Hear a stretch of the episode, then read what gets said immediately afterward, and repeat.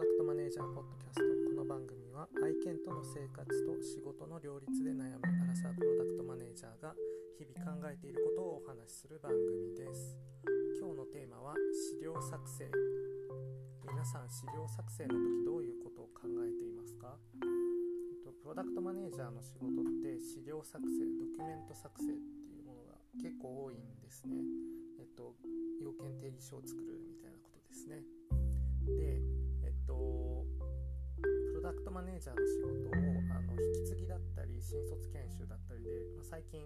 他人に教える機会がすごい多くて、えっとまあ、いい機会なのでなのでこう言語化を試みてたんですけれども一つ気づいたことがあってあのプロダクトマネージャーとして作ってきたいろんな資料要件定義書って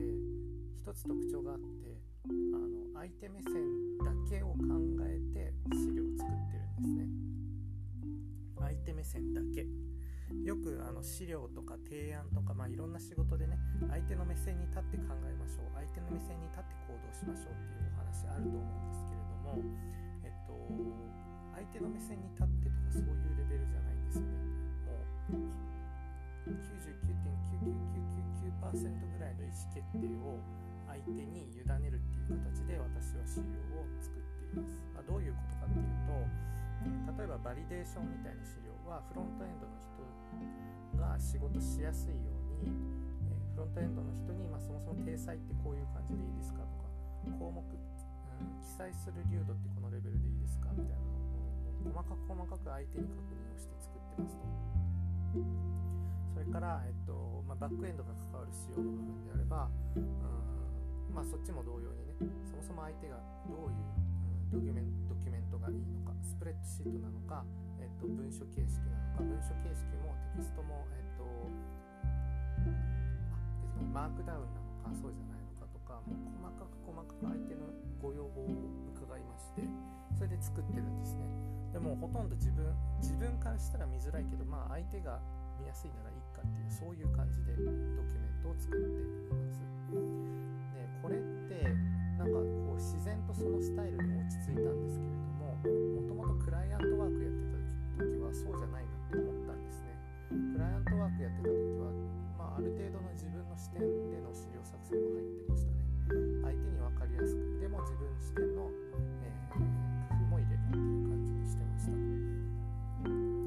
それなんでかっていうとあの多分チャレンジャーセールスモデルとか有名だと思うんですけどまああの営業としてのテクニックとして自分の視点も入れるってことをやってたなと思うんですけれどもそうそれがなんかこう仕事を経るにつれていつの間にかプロダクトマネージャーの資料作成は完全に相手目線になってたなっていうのにあの昨日ふと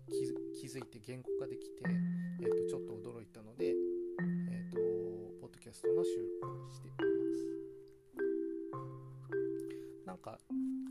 パッと考えると逆になりそうじゃないですか、えーと、プロダクトマネージャーがこうなんだろうなこういうものを作りたい。理想はこうなんだっていうものを、えっ、と意思の伝達をするために要件定義書とかがあるのでどちらかというとプロダクトマネージャーが作る資料の方が、うん、自分視点で作られそう。で、えっと、クライアントワークの方が相手がイエスって言わないと、まあ、仕事が進まないしお金もいただけないのでクライアントワークの方が相手目線で資料を作りそうだなって自分が気づいた時はそう思ったんですよね。そう思ったけどなぜか逆になってたから面白いなって思ったんですよね。皆さん資料作りの時どういうことを意識してますか？あのプロダクトマネージャーの人どういうふうに要件定義書作ってるのかすっごい気になるのであのぜひ教えてほしいなと思います。はい、ということで本日のテーマはプロダクトマネージャーの資料作成でした。ご視聴いただきありがとうございます。また次の番組でお会いしましょう。またね